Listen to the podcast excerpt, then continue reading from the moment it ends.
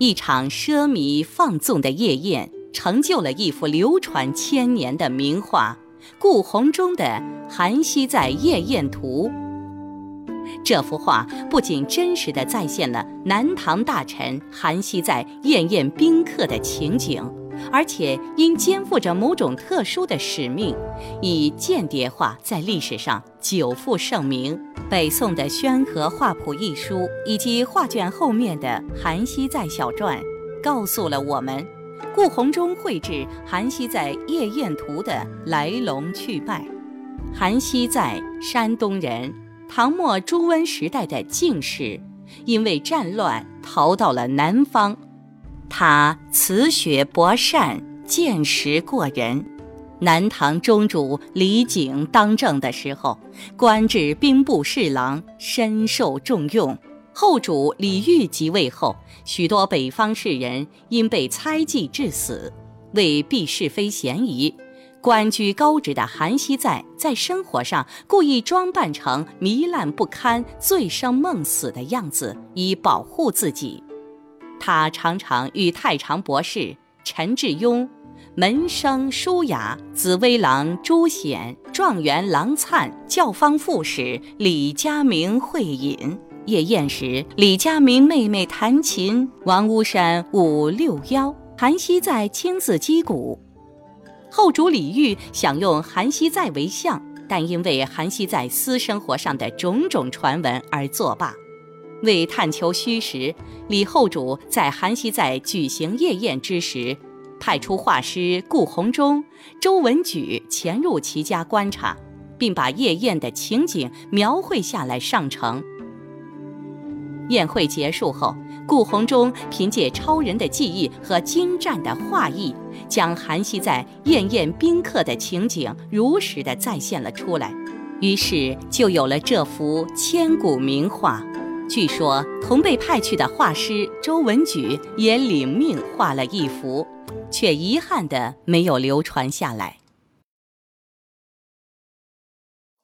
由于作画的目的是为了敬承后主李煜，所以画家的绘画透露出其敏锐的观察力和细腻工整的画工。全画五个场景，床榻几案。屏风摆设，甚至木帘帷幔，都描绘得细致入微。四十六个人物动作，神情各异，生动传神。夜宴欢场上的放纵忘情与奢华颓废的氛围跃然卷上。当然，最引人注意的是主人韩熙载，他一共出现了五次，在每个场景中都是描绘的重心。虽然韩熙载的面部角度、服饰、动作、表情各有不同，但有一点相同，就是脸上没有丝毫笑意，神情深沉忧郁。一个才气高逸但心情抑郁，既置身于声色之中，又韬光养晦，内心充满矛盾的韩熙载，就呈现在人们眼前。由于对于现场细节的追求，使这幅画在具有极强的艺术性的同时，又富有极为珍贵的历史真实性。画中的人物都是历史中的真实人物，身材魁梧、额冠黑袍的韩熙载与文献中的记载十分相符，而其他主要人物也都是有据可考的。图画还为后人展示了当时真实的贵族生活、礼仪以及音乐形式。王屋山所表演的六幺舞是唐宋时期的乐舞大曲，盛行一时。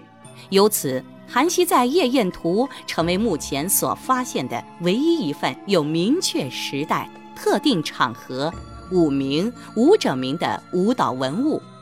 至于节鼓、牙板等，也是当时流行的乐器。而画中出现的插屏、椅子、坐墩、牙条、柱子、柱碗、烛台等家具器用的形制，与其他宋代绘画中出现的家具器用以及宋墓的出土文物一致。因此，《韩熙载夜宴图》不仅是一幅描写私人生活的图画。更重要的是，它反映出那个特殊历史时代的风情，为后世打开了一扇认识和了解五代到北宋时期江南贵族宴饮生活的窗口。